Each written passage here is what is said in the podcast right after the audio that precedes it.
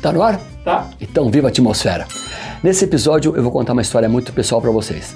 Então, pessoal, contei esse acidente aqui que vocês podem ter tomado conhecimento no episódio anterior, que era um episódio sobre humor.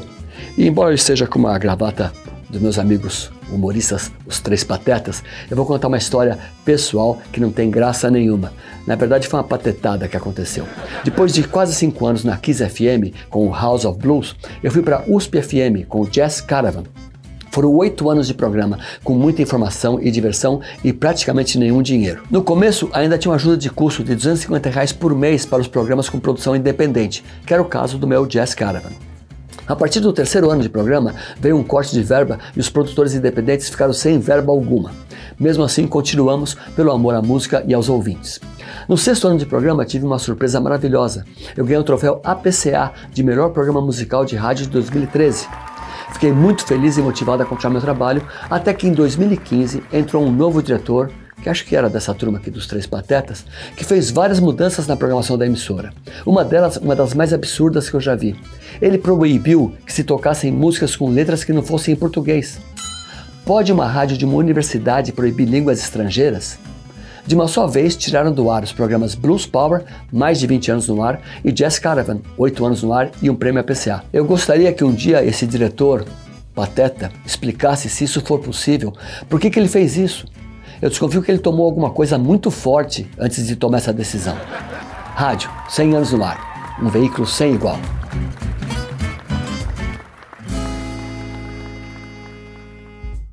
Professor, e o nosso querido Miguel Dias, hein? Cada passagem.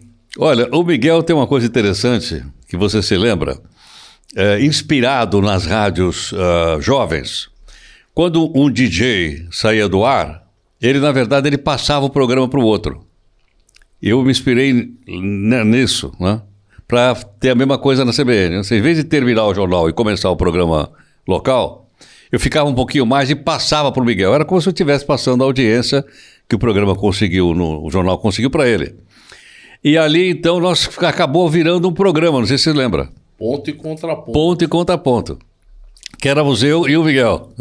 E o Miguel é extremamente polêmico. Né? E eu acho que acabou marcando ali aquela passagem. Isso inspirou, inclusive, que no programa anterior, que era o programa da madrugada, para passar para mim, ele também criou chamada A Hora da Abobrinha. Quem fazia era o Gotino, que hoje é um grande apresentador da Record, né? uma pessoa extraordinária também e de grande bop. Então o Gotino passava para mim na Hora da Abobrinha e eu passava para o Miguel no chamado Ponto, ponto e, Contraponto. Ponto. Mas o Miguel, como você sabe, ele adorava ir nas festas juninas que a gente fazia né, lá com o pessoal todo. Verdade, essa festa começou pequenininha, chegou a ter mais de 800 pessoas, hein, professor? Grande, né? Nossa, as pessoas iam de ônibus para lá. Mas sabe o que me, me, mais me chateava? É. é. que tinha aquela torcida do Palmeiras, turma do Jacaré. Turma do Jacaré. Ia de ônibus lá, lá, lá, lá na festa junina, no sítio. E todo mundo com a camisa do Palmeiras. Eu ficava curticária, sabe? A minha pele ficava toda assim. Parecia que eu tava com aquela varíola do macaco. Não vamos entrar nesse assunto que ele vai complicar, hein? Mas e aí, o que aconteceu lá com o Miguel? Então, nessa uma dessas festas juninas que a gente preparou lá no, no sítio Marraiana, é, alguém parou, alguém, que só descobrimos depois, parou o carro lá num ponto que estava atrapalhando a entrada e saída de todo mundo. E, pô, por favor, quem é que está com o carro parado assim e tal? Ninguém se manifestava. Pois umas quatro, cinco vezes né, tentando resolver a situação, o Miguel falou: daqui que eu resolvo. Quem é o dono daquela porcaria que tá parada lá atrapalhando o, o, acesso de todo mundo aqui? Faz favor de tirar aquela porcaria de lá, porque senão nós vamos botar fogo naquilo. Lembra é, disso? Lembra? E aí tiraram? Tiraram rapidinho. Era seu cunhado. Puxa, por causa disso, quase que eu apanhei da minha irmã. Mas nós temos uma outra historinha aí. Vamos lá, vamos para a próxima. Olha só, continuando aqui a nossa websérie comemorativa dos 100 anos de rádio no Brasil. E eu tô conversando com Marcelo Duarte, jornalista e escritor. Não sei se você é curioso, mas com certeza deve lembrar aí do Guia dos Curiosos. E aí, Marcelo, tudo bom? Tudo bom? Ó, só queria dizer que do 100 eu só participei de 20, tá? Já vou avisando que os 80 primeiros eu não tenho nada a ver com mas, isso. Mas quem sabe até o, te, você pode participar dos 200 ainda. É, tem esperança. Quem sabe? Tem esperança. A expectativa de vida não está crescendo? Tem esperança na genética, né? Marcelo, obrigado por você ter aceitado o convite. É um prazer estar aqui com você, Bater Fernando. esse papo aqui com a gente. E eu queria perguntar, né, começar, né, perguntando sobre como começou a sua história no rádio. Bom, é, eu, eu podia começar dizendo de, de criança meu amor pelo rádio. Que né? legal. É, meu pai tinha um, um, um, rádio desses é, portátil que eu me apoderei e era com ele que eu ia dormir. É, colocava perto do travesseiro e ficava ouvindo os programas esportivos noturnos, né, as resenhas, os jogos, e invariavelmente eu pegava no sono e alguém desligava, né? Possivelmente meu pai. E na manhã seguinte ele ouvia os programas jornalísticos e a gente começava do quarto a ouvir aquele barulhinho do rádio. E à medida que o volume aumentava, a gente já sabia que a hora de acordar, de levantar, estava se aproximando. Então, em casa, a gente teve uma ligação sempre muito forte com o rádio, ouvindo, né, conhecendo os apresentadores, os locutores. Eu lembro que eu vibrava com Osmar Santos nas narrações é, de jogos. Então, era uma, era uma coisa que me envolvia demais. E depois que eu lancei o Guia dos Curiosos em 1995, eu comecei a ser convidado para participar, além daqueles programas de entrevistas para falar do livro, eu comecei a participar daqueles programas em que precisa, você sempre precisa de alguém para falar sobre qualquer coisa, né? E aí eu lembro que eu comecei a ser convidado é, mais assim no Manhã Bandeirantes, porque eu chegava lá sem saber qual era o tema. E era muito engraçado, porque chegava lá, estava ah, o autor do Guia dos Curiosos, não sei o que, hoje o tema é sexo antes do casamento. Ó, há 20 anos atrás tinha essa pauta no, nos programas de rádio. Sexo antes do casamento, você é a favor ou contra, né? Aí você começava com aquela piadinha, não, tudo bem, se não atrasar a cerimônia, né? né? Aí você tentava. Tinha um dia lá que estavam discutindo, né? Por que, que a, a, a gestante é, ela comia barro, ela tinha necessidade de comer barro. Aí tava o doutor José Bento ali discutindo. Eu falei, gente, o que, que eu vou opinar sobre isso, né? Mas era essa loucura. E, eu, e, a, e a Bandeirantes é, me convidava muito para participar. Um dia, porque assim, eu tinha muita vergonha de falar em rádio, em televisão. Eu sempre fui um jornalista de imprensa escrita. Mas assim, eu comecei a curtir o rádio, vendo o rádio por dentro. O rádio é apaixonante, né? Você vê a pessoa mexendo nos botões e pondo música e sobe, aquela agitação. E eu vendo ali de dentro, falei, gente, isso aqui é bacana. Isso aqui é bacana. E aí o, o diretor, então, de jornalismo na época, que era o Marcelo Parada, da Bandeirantes, ele simpatizou comigo. Eu estava fazendo sucesso com o Guia dos Curiosos, era um dos livros mais vendidos naquela época. Ele falou assim: vamos gravar umas pílulas suas e a gente vai soltando ao longo da programação. Eu falei: ah, bacana. Ele falou: então você escreve e vem gravar. Aí eu escrevi lá 10 curiosidades e fui um dia, na hora do almoço, gravar no estúdio da Bandeirantes. E aí ninguém tava nem aí para mim, né? Assim, ah, entra ali e grava. Tipo, eu vou ligar o botão, você faz aí. Aí eu falei, isso não vai dar certo. Né? Quando você não vê que tem um, um empenho, um empenho de é. ninguém, você fala, isso não vai dar certo, mas né, vou gravar. Aí gravei. E não tive resposta nenhuma. Assim, ficou bom, não ficou, porque eu nunca tinha feito, não fui dirigido. É, vai aí, grava. Putz, eu acho que a pior coisa é você ficar sem resposta de nada, né? Aí eu fiz o contrário. Eu falei, bom, eu tenho esse contato do Marcelo Parada e eu vou sugerir para ele um programa das curiosidades, porque vai ser mais divertido do que eu entrar na programação 30 segundos perdido. Aí eu falei, Marcelo, tô com ideia de um programa, tal. Será que a gente pode almoçar? Aí ele falou, tá bom, vamos, vamos lá. Aí nós fomos numa churrascaria ali no Itaim Bibi, perto do, do da Bandeirantes mesmo, né? Aí eu tinha lá duas folhas de papel e meio que tentando explicar para ele como eu imaginava um programa sem nunca ter feito rádio, nunca. Eu era um jornalista de revistas, eu trabalhava em revistas, trabalhei 15 anos em revistas. Aí ele olhou tal, falou: Ah, tá bom, começa sábado. Como começa sábado?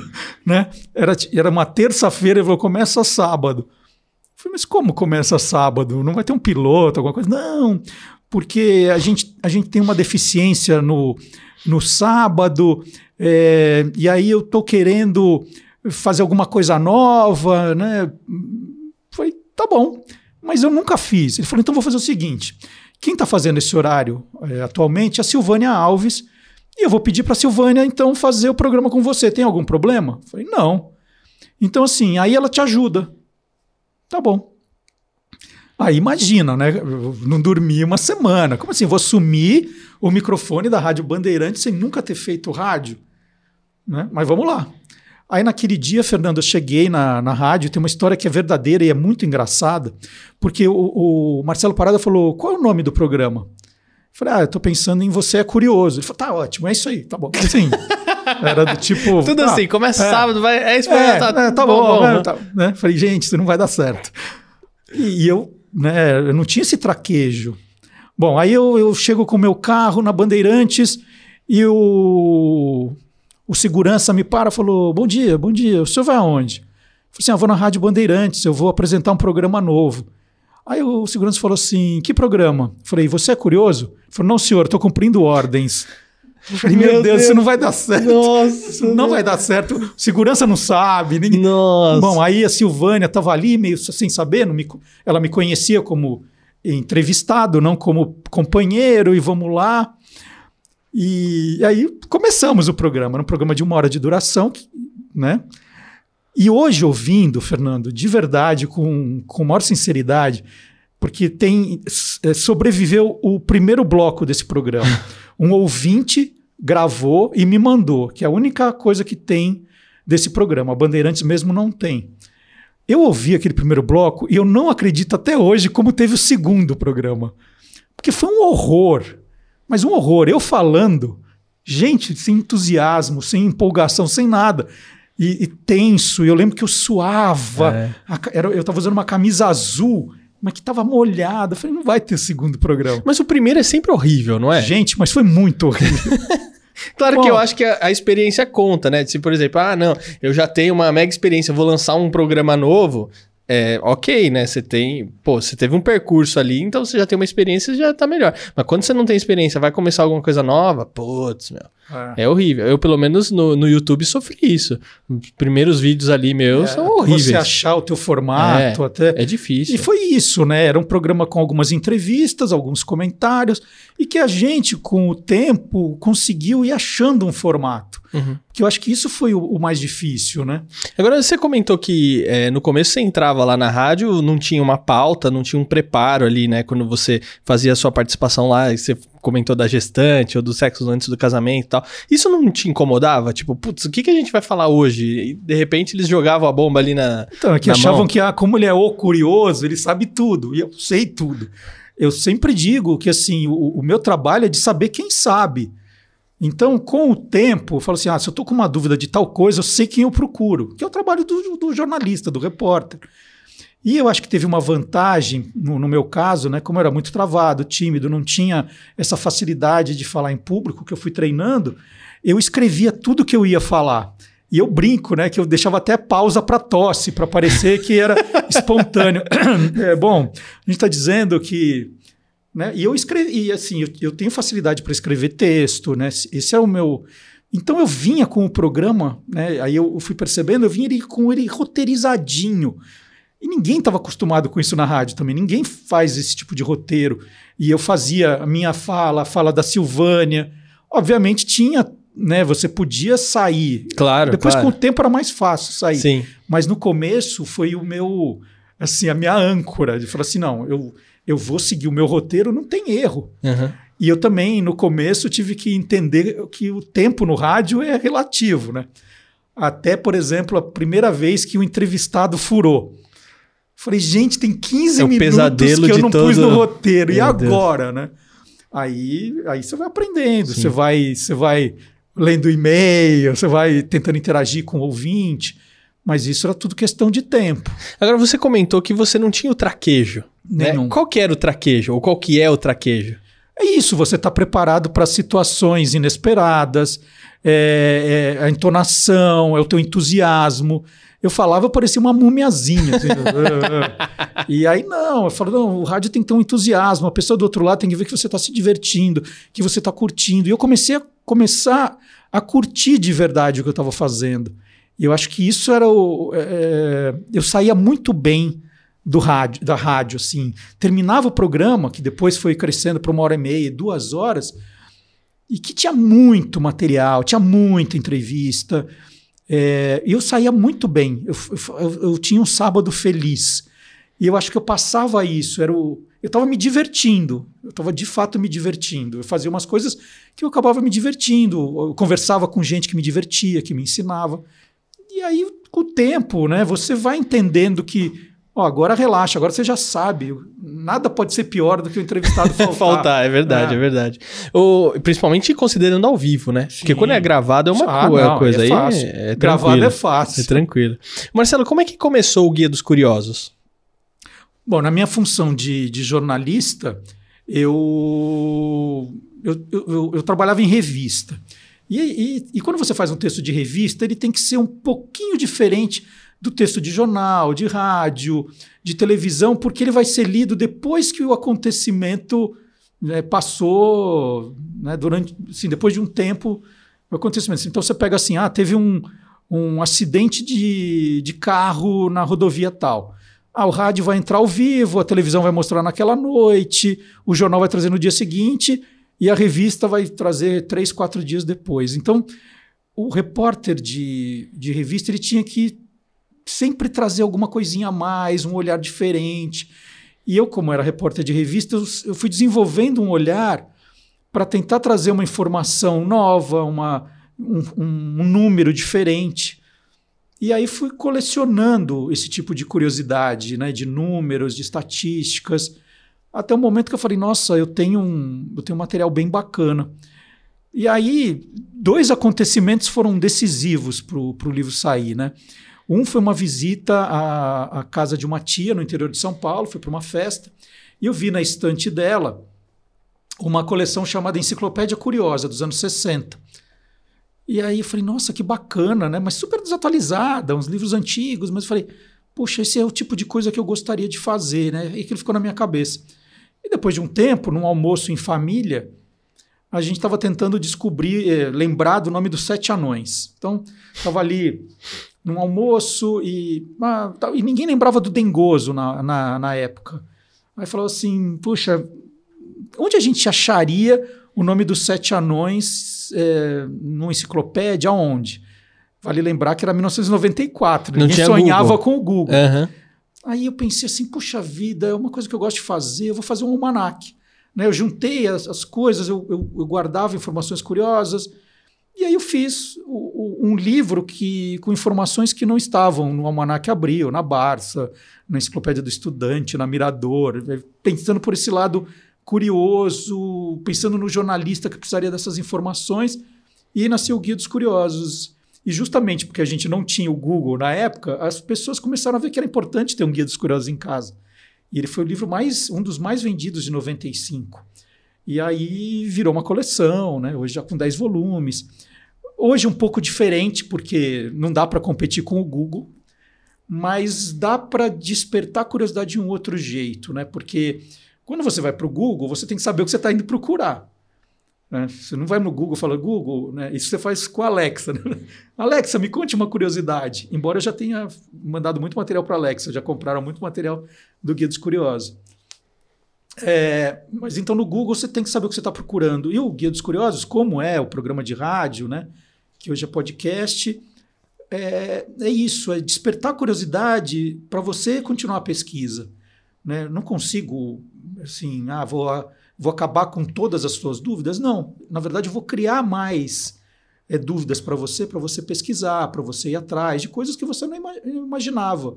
É, eu acho que é interessante é, que você acompanhou a evolução toda. Então você pegou essa parte é, impressa, rádio E agora você tem questão da internet, né? Então você, igual você comentou, você tem outras maneiras de despertar a curiosidade nas pessoas, que eu acho que é justamente isso que você faz. Então, outro dia eu tava ali rodando Instagram, aí apareceu você lá, "Ah, você sabe por que, que o Lolo se chama Lolo? Nossa, esse foi um dos meus melhores. Então, eu não. Mas assim, eu nunca tinha parado pra pensar isso. Sabe, uma coisa assim, nunca me perguntei por que, que o Lolo chama Lolo. E aí eu, ué, é verdade, né? Por que isso? Lolo, da onde veio isso? Uma coisa maluca, assim. E, aí e eu acho que é isso. Você realmente despertou a curiosidade e você desperta a curiosidade para as pessoas começarem a fazer perguntas. Que eu acho que isso que é legal, é provocar as pessoas, né? Então, ah, você tem que fazer desse jeito. Por quê? Quem disse? Por que, que é assim? Por que, que isso foi desse jeito? Eu achei, então eu acho muito bacana E isso. que no fundo, Fernando, é você voltar a ser criança, porque a criança não tem vergonha de perguntar por que isso, né? E a gente adulto, você- até às vezes pensa, né? Ó, até o Google tá ativando, tá vendo? Você falou da Alexa aqui, ó. Ativou por quê? Você falou por quê, ele Já. ativou. Então, porque a, a criança, ela, ela, ela tem essa dúvida, ela pergunta, e são as coisas mais absurdas. E os meus filhos, eu lembro que tinha uma época que tinha uma competição em casa, que falou assim: ó, cada um que fizer uma pergunta que eu vá publicar depois, porque é boa, vai ganhar cinco dinheiros. Eu não lembro, acho que era real já. É, meu- os meus filhos é tudo da, da época do real. Não, já tenho filho antes do real. Mas, mas falei, não, vou dar cinco, dinheiro, cinco reais para quem me fizer uma pergunta boa. Aí uma vez falou assim: é, pai, extintor de incêndio pega fogo? Eu, pá, cinco reais. Essa é ótima, essa é ótima. Eu vou publicar. Aí vinha o outro assim, falou assim, pai, o que que esse, esse PA aqui no elevador, um botão no elevador que era PA? Eu falei assim, gente, nunca pensei nisso. Cinco reais. Mas aí eles começaram a avacalhar. Aí, Meu, mas olha só que ideia que você deu agora. Gente, tenham filhos pra ajudar vocês nas pautas. Pô, a melhor Dos, coisa que do- dos programas, do, de podcast, de rádio, livro. Olha só, é sensacional. É, só que depois, quando eles se tornam adolescentes, gente, aí o custo Aí é mais te alto. Aí o custo é mais alto. Às vezes compensa um estagiário mesmo, né? Aí, aí eu comecei a, a- a fazer, meio que olhar para esse para essa coisa do, das perguntas inusitadas. E aí, aí eu acho que a coisa aconteceu, porque Fantástico. é justamente isso, né? "Poxa, Fantástico. por que eu não parei para pensar nisso? Fantástico. Ô, Marcelo, agora é o seguinte: a gente tem o Duda, que é o nosso estagiário, a gente tá falando de estagiário aqui. Melhor E- que bancar filho, É, com então, porque não, não dava. E não dava tempo pra eu fazer filho pra, pra websérie, então acabei desistindo da ideia. É, eu perguntei pra ele quando é que começou o rádio no Brasil, e vamos ver se ele pesquisou direitinho. Oi, Marcelo. Hoje eu tenho uma curiosidade pra vocês, que é sobre o começo da rádio. A rádio agora, tá- a rádio brasileira tá completando 100 anos, gente. Vocês acreditam? Vocês sabiam? Ah, eles sabiam porque é o nome do programa, né? 100 anos de rádio. Então, gente, a rádio começou no dia 7 de setembro de 1922. E na época era o aniversário dos 100 anos da independência do Brasil. E o presidente do Brasil na época, que foi o Epitácio Pessoa, ele foi a primeira pessoa, entenderam? O Epitácio Pessoa foi a primeira pessoa que falou na rádio brasileira. E ele falou, ele fez o discurso dele da independência do Brasil. E, e ela foi transmitida via rádio numa antena que ficava no Morro do Corcovado e foi transmitida para Niterói, para Petrópolis e para São Paulo. Esse dia foi a primeiríssima transmissão da rádio brasileira e foi a inauguração da primeira rádio brasileira, que é a Rádio Sociedade do Rio de Janeiro. E ela foi fundada, fundada sabe por quem? Pelo, é, é, pelo Edgar Roquete Pinto. Edgar Roquete Pinto é conhecido, né, gente? Eu acho que eu já ouvi, já ouvi esse nome. E isso foi, foi, foi curioso, não foi curioso, Marcelo? Cê- será que tem, tem uma vaguinha assim no Guia dos Curiosos? Eu posso pesquisar assim mais curiosidades se vocês estiverem precisando e tal. Hein, Será que tem? Olha que sem vergonha o Duda. né? Ele tá trabalhando no, com Arley Santana, veio aqui fazer o wiki e já tá vendo estágio com, com o Marcelo. Que isso, O cara? Duda, o Duda, eu fiquei sabendo que o Fernando não tá te pagando nada e eu te ofereço o dobro. Eu já te ofereço o dobro para você trabalhar comigo. Ô, Duda, faz aí a conta. O dobro de nada, quanto que é? Então, ó, oportunidade rara, hein? Ô, ô, Marcelo, agora, como é que você vê toda essa transformação que você pegou, né? É, do escrito, questão do rádio, agora a internet. Como é que você encara isso? Ah, é, é, é uma mudança que tem, como, como, toda, como toda mudança, tem o seu lado bom e o seu lado ruim. Né? Eu acho hoje sensacional a possibilidade de você, gerador de conteúdo, né? no meu caso, jornalista formado, de poder divulgar o meu trabalho sem necessariamente precisar contar com uma grande organização. Quando eu fiz a faculdade de jornalismo, a gente tinha que trabalhar numa, numa, num Revista, grande grupo. jornal, é. TV, Eu vou trabalhar rádio. na Abril, vou trabalhar na Globo, vou trabalhar na Folha, no Estadão. Né? Então era, era é, é, é, é, você. Mas também extremamente limitado, né? Sim, porque. Se você não entrava lá, Exatamente. Então você tinha essa limitação de entrar nos grandes grupos. Hoje você você com talento e tal, você pode você mesmo ser o- o- a sua sua plataforma de divulgação. Mas pelo por outro lado, hoje a gente tem um monte de picareta se apresentando como jornalista e tentando fazer jornalismo. A gente sabe que não é. ó, eu não sou jornalista, hein, gente. Mas, mas Sou você você está fazendo um programa de entrevista, você não está tentando passar a ideia que você está fazendo, dando uma notícia. Uhum. O, que eu, o que eu acho é que o, o- as pessoas, elas, o formato do jornalismo é muito simples, né? Você põe dois caras numa bancada falando e aí as pessoas acham, ah, então são jornalistas e não são. A gente está batendo papo aqui. Você é um cara ligado à rádio. Né? É, agora, o- o- tem programas que o cara tenta passar um ar jornalístico para uma coisa que não é. Que é, ele está patrocinado, ele tem é, algum tipo de interesse ali que não fica claro. E o problema é a audiência, né? Que às vezes você vai ver esses picareta, tem uma audiência assim que você fala, meu, como, como assim, né, cara? É, porque hoje também você, você quer ver o que, o, o- aquilo que você concorda, né? Então você não quer uma, uma segunda, você não quer uma opinião discordante. Então você quer simplesmente... É, por isso que eu gosto que o Heródoto sempre fez o outro lado. Então ele levava alguém lá, Mas isso, ó, é- agora vamos ver o outro lado. mas isso então- é jornalismo puro. Assim, eu sempre aprendi na faculdade essa questão do você ouvir os dois lados, é, v- é, ética a gente aprende, é, essa coisa de checagem sempre a gente fez. Né? Isso é- é- são os pilares do jornalismo. É, é que hoje você não, não exige formação, né? Se eu eu ter uma conta no Instagram e começar a publicar conteúdo, que, que- quem que vai me Sim. questionar, perguntar, me. Ah, mas você tem formação, Ah, você tem isso, coisa de- aquilo. um cantor, não sei o quê, né? Aquela coisa do tipo, ah, eu vi uma fofoquinha e eu jogo o negócio. E acho tudo um horror, né? Mas é, é- é- é assim e vai ser cada vez pior. E, e até e, né, eu, eu lancei em 2018 é, um livro é, justamente para falar de fake news com crianças, que eu achava muito importante quando eu vi o meu filho mais novo caindo numas bobagens assim que ele via na internet, eu falei, não, vou escrever sobre fake news para as crianças. E hoje é o meu livro assim que é o campeão de vendas, é o livro adotado em tudo que é escola, que é o Esquadrão Curioso Caçadores de Fake News, que depois virou um podcast também bacana. Porque a gente tem que começar a, a separar né, o que é informação e o que é opinião. Né? Isso está ficando cada vez mais confuso.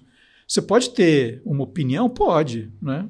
mas tem que ficar claro que é uma opinião, Sim. que não é uma informação. né? Você foi, de fato, ouvir os dois lados? Você, você ouviu, né? Sou jornalista há 40 anos e eu, eu sei como, como a coisa funciona, né? Ô Marcelo, como é que você. O que você acha que se assimila das redes sociais hoje com o rádio? Tem alguma coisa que eles convergem? tudo que você faz no jornalismo, você tenta colocar nas redes sociais para atrair o público, né? Hoje, se você qualquer pessoa que estiver fora das redes sociais não tem voz, né? Como se não tivesse voz. É, então, tudo hoje é preparado para ser multiplataforma. Hoje, o jornalista, no meu tempo, é, eu não, não gosto de falar no meu tempo porque eu ainda estou no meu tempo, mas vou dizer, no início da minha carreira, é, você era o jornalista que escrevia, você saía com o fotógrafo junto, sempre. A gente formava uma dupla. Como o repórter de televisão saía com a equipe, saía com o cara do som, da luz, o câmera, né? Se formava equipes. Hoje, o, o, o jornalista ele, ele, ele, ele tem que fazer de tudo. Ele tem que gravar o vídeo, ele tem que fazer a foto. Né? Muitas vezes é assim, porque senão é, não, não vai ter o registro. Ele tem que saber colocar na plataforma, fazer o áudio, editar. Né? Hoje nós somos é, é, cada vez mais requisitados a ter esse olhar múltiplo, que por um lado é bacana. É, é bacana você conseguir fazer tudo. Eu, quando comecei a fazer os, os vídeos do Instagram, do TikTok, eu pedi ajuda para os meus filhos. Falei, gente, como é que legenda esse negócio? E depois você fala, bom, aprendi, agora eu sei fazer. Né? E é uma coisa que você vai ganhando, você está cada vez mais livre para fazer o trabalho completo. Do jeito que você quer, né? Sim. Agora, Marcelo, é uma pergunta aqui, né? Para você ser um bom radialista, ter um bom programa, né? A gente falou um pouquinho de traquejo e tudo mais, né? A, a principal característica que você precisa ter é a curiosidade? Eu acho que para o jornalismo em geral, sim. E, e para o radialista, com certeza também. É... Eu, eu, sempre, eu sempre me cansei um pouco, Fernando, daqueles radialistas que eu achava que estavam enchendo linguiça. Né? Falei assim, gente, o cara não tem assunto nenhum. E aí o cara fica enrolando, enrolando, enrolando e, e falando coisa que não vai para lugar nenhum. Uhum. Ou faz aquelas, aquela, né, para parecer que ele é um cara que está do lado do povo. Aí fala assim, os políticos não param de roubar, não sei o quê. E fala, gente, gente, mas quais, né? Todos. Né? É, então, assim, eram, eram uns discursos fáceis, populistas, né? Banda de vagabundo e grita, não sei o quê. Eu tenho muita preguiça disso. Eu gosto de boas entrevistas, eu gosto de, de ver o trabalho dos, dos repórteres, eu gosto de informação, né? informação completa. Tá? Vai falar de um show, ele está satisfazendo a minha curiosidade com relação a, ao tempo, ao local, ao preço, né? o serviço é bom. Eu gosto muito disso. E eu já nem lembro o que você perguntou também, Fernando. é pior que eu nem lembro. Ah, se é a principal característica é a curiosidade. Ah, então. e, e, e acho que ele tem que ser curioso para entender o que o ouvinte está querendo e passar a, a, a informação. E, e, e, não deixar aquelas coisas de. Ah, eu entro lá, eu abro o microfone, eu falo sobre qualquer coisa. E tá cheio assim ainda, né? De. Ah, abre o microfone aí que eu fico falando duas horas sem parar. E Hoje eu mesmo. também consigo. Não. Hoje eu também consigo ficar falando duas horas sem parar. Né? Não conseguia antes, mas hoje eu fico duas horas tranquilo. Mas duas mas, horas do quê, né? É, o que que quando, ter, quando eu terminar, depois de duas horas de falar, você levou o que disso? Né? O que, que você levou com você? Você vai comentar alguma coisa? Você vai chegar em casa e falar, putz, eu ouvi uma. Eu vi um cara falando tal coisa. Né? E hoje, né, eu aprendi que no TikTok, no Instagram, com um minuto, um, um minuto, né? Às vezes dá um minuto e quinze, mas com um minuto eu consigo passar um monte de informação legal, né? despertar essa coisa da curiosidade. Hoje o maior prêmio que eu tenho, alguém fala assim, puxa vida, é, eu, eu, eu, sempre me cobrava de ficar muito tempo nas redes sociais e falar assim, estou perdendo meu tempo. Aí você vem com essa curiosidade e fala, não, eu estou aprendendo alguma coisa. Então, quando alguém fala isso, fala, gente, pronto. Né? A gente, num, num país que cultura, educação estão sendo bombardeados todos os dias, né? você falar em cultura, né? Oh, Lei Rouanet, você ganha da Lei Rouanet. Nunca ganhei dinheiro, nada da Lei, Lei mas, puxa, eu, eu vejo como é, a cultura e a educação foram importantes para mim, como estão sendo para os meus filhos e como seria para o país. Né? É, essa questão de perder tempo na internet depende de quem que você segue, né? Exatamente.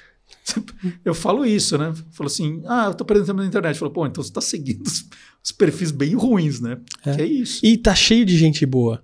É porque às vezes as pessoas, essas pessoas que são muito boas, às vezes não tem aquela mega audiência e aí o pessoal assim, ah, mas é, isso aqui tem, ah, sim, mil muita, views esse vídeo e tal. Gente... A gente é muito movido a isso, né? Sim. A gente, eu digo como sociedade, sim, né? Sim. Eu não tô falando eu e você especificamente. Sim. É, Marcelo, do que, que você mais sente saudades da sua época? Como jornalista, você comentou aqui da sua época, claro.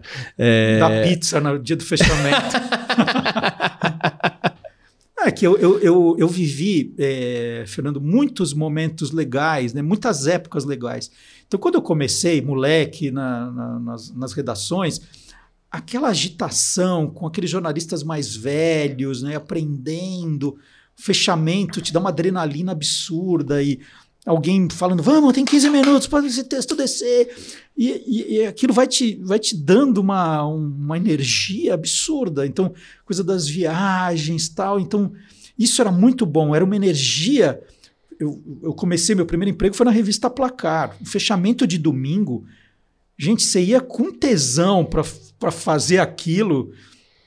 Saía de lá domingo, duas da manhã, três da manhã, com a revista fechada. E segunda-feira era o dia de folga, mas você estava em frangalhos, né? Eu acordava na hora do almoço, aí às vezes eu ia para o cinema segunda tarde e o bilheteiro ainda olhava o cara, putz, que vagabundo, ó, 20 anos indo no cinema de segunda-feira.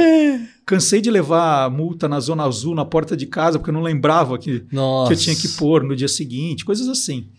Aí depois eu, eu, eu vivi né, essa história da, da televisão, que para mim era uma coisa nova.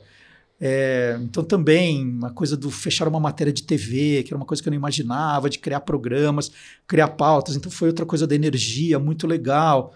É, o rádio mesmo, né? Falando assim, é, puxa vida, eu consigo fazer um programa, né, um deles, falando do Brasil inteiro, sem sair do estúdio. Posso conversar com gente do, do Brasil inteiro, sem, né, pelo telefone, montar um programa diferente. Eu sempre tive esse prazer pelo diferente.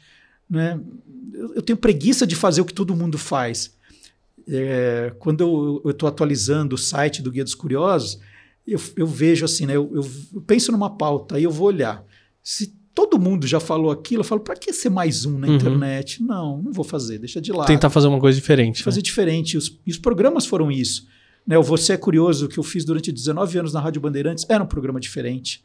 O É Brasil que não acaba mais, que eu fiz durante 10 anos no, na Band News FM, era um programa muito diferente. É, tanto é que o primeiro ganhou uma PCA, o segundo foi finalista da PCA. Então é, eram coisas diferentes que me davam muito prazer. E, e agora eu posso te dizer de coração que o fazer sozinho está me dando um prazer absurdo.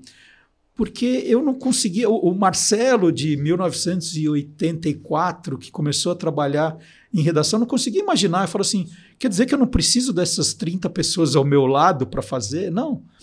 É, quando a, a, Bandeirantes encerrou o meu contrato, foi, foi um dia depois que o programa completou 19 anos. A gente fez o programa de 19 anos e a Bandeirantes, meu contrato, obviamente por ser aniversário, né, o contrato acabou e a Bandeirantes não renovou. Aí foi uma segunda-feira, eu falei assim, gente, eu eu posso agora chegar e ficar ligando para todo mundo para falar mal da Bandeirantes. Né? Ah, e aquele pessoal da Bandeirantes, depois de 19 anos, vou nas redes sociais criticar Bandeirantes. Falei, não, eu, a, a gente já estava brincando, né, como já estava na pandemia, de usar uh, as plataformas digitais. Eu já estava meio que olhando para aquilo de um jeito diferente. Aí eu peguei aquela minha segunda-feira, eu recebi a notícia, era 11 da manhã da segunda-feira. Aí eu liguei para todos os colaboradores para agradecer e falei assim: gente, eu vou fazer na internet, vocês topam? E todo mundo topou na hora. Falou: vamos fazer. E, e, eu te diria que naquele dia 1 de agosto de 2020, quando eu, eu terminei de apresentar o Olá Curiosos, né, que era, que era a versão podcast, mas a gente fez também, já que estava todo mundo gravando numa plataforma que também tinha vídeo, falei: vamos colocar no ar o vídeo também. Foi uma das maiores alegrias da minha vida falar assim, gente, eu fiz um programa ao vivo, né? Tinha uma, teve uma audiência muito legal, porque em vez de falar, fazer um post dizendo, ah, eu odeio a rádio, eu odeio todo mundo, né? Eu falei assim, não, da mesma maneira que a, rádio vai me ignorar, eu vou ignorar a rádio. E eu vou aproveitar o meu espaço para dizer, gente, no rádio não vai ter mais, mas sábado que vem, às 10 da manhã, no mesmo horário, sem dar qualquer tipo de pulo, eu vou apresentar o programa e apresentei o programa. E naquele dia, 1 de agosto, ao meio-dia, quando eu terminei, falei, até a semana que vem, eu tive com certeza uma das maiores alegrias da minha vida. Que quando eu saí do quarto em que eu gravei e o meu filho mais novo me deu um abraço, falei, gente, é isso. É, é isso que eu vou fazer. E estou fazendo já há dois anos, sem ter deixado de fazer nenhuma semana. É, um dos spin-offs do programa, agora a gente pode usar umas coisas bonitas, spin-off, né, que era o quadro do Magalhães Júnior, que a gente resolveu fazer a parte na quinta-feira, foi finalista do APCA com um ano de vida.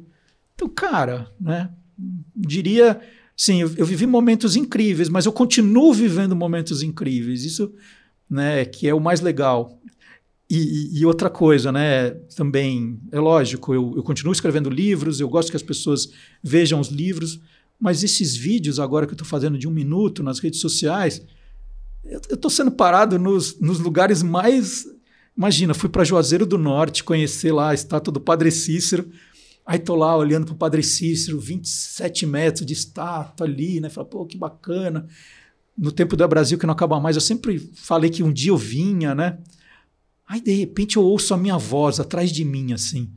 Aí eu olho, o cara falou assim: Ó, oh, eu tenho seus vídeos todos armazenados aqui, de tanto que eu gosto. Eu falei, gente, em Juazeiro do Norte. Aí alguém falava. Caramba. Eu falei, meu, é genial isso aqui, é genial.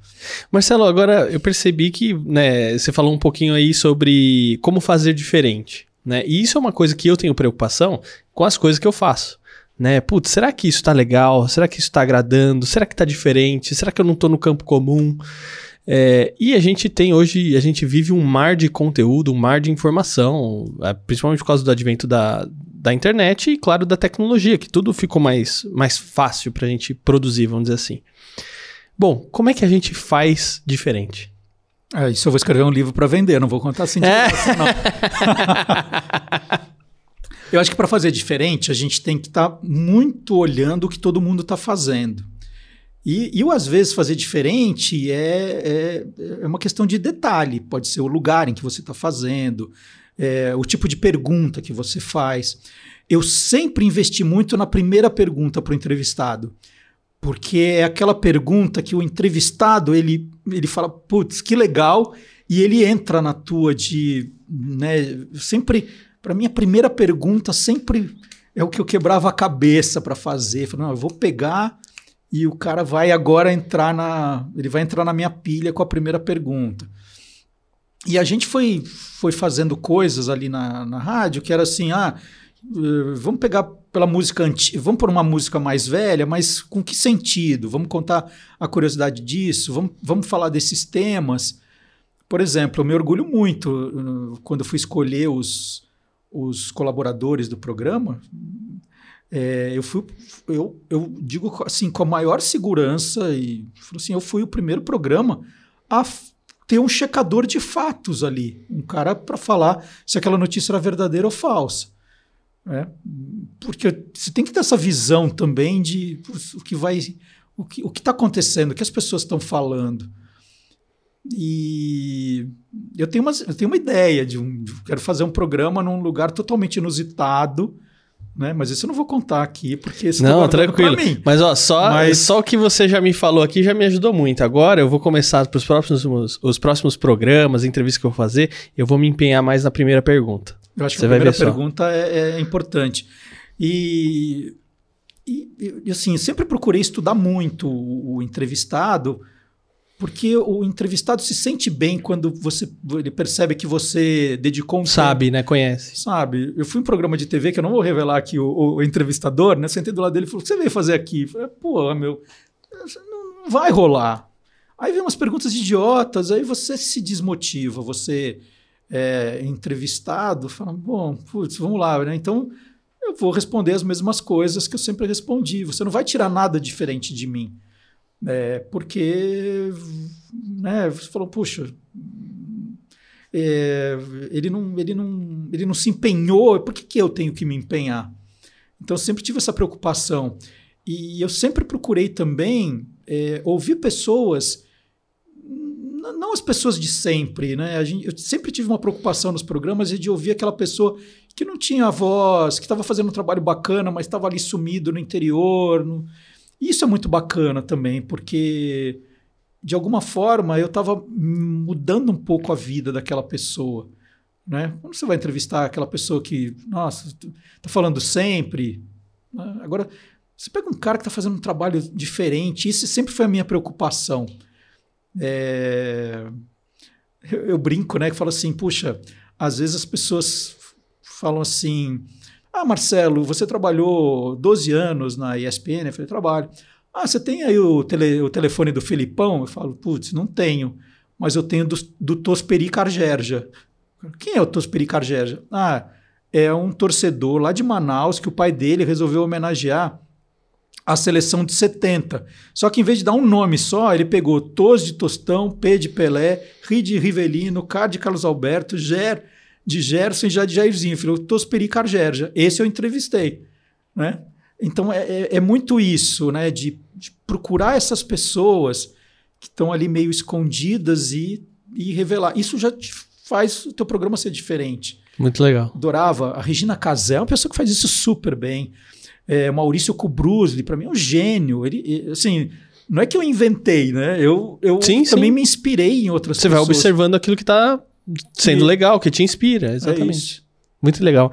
Marcelo, eu queria te agradecer demais por você ter vindo aqui compartilhar um pouquinho da sua história, da sua experiência aí, é, para essa websérie comemorativa aí dos 100 anos de rádio. Então, muito obrigado. Viu? Eu muito feliz, né? Que é, para ser lembrado uma, por um momento tão especial dos 100 anos do rádio, eu acho assim, ah, um, um, eu devo ter feito alguma coisa boa, né? Um pouquinho, um pouquinho foi bom. Não, com certeza. Ó, parabéns pelo trabalho e obrigado mais uma vez. Valeu.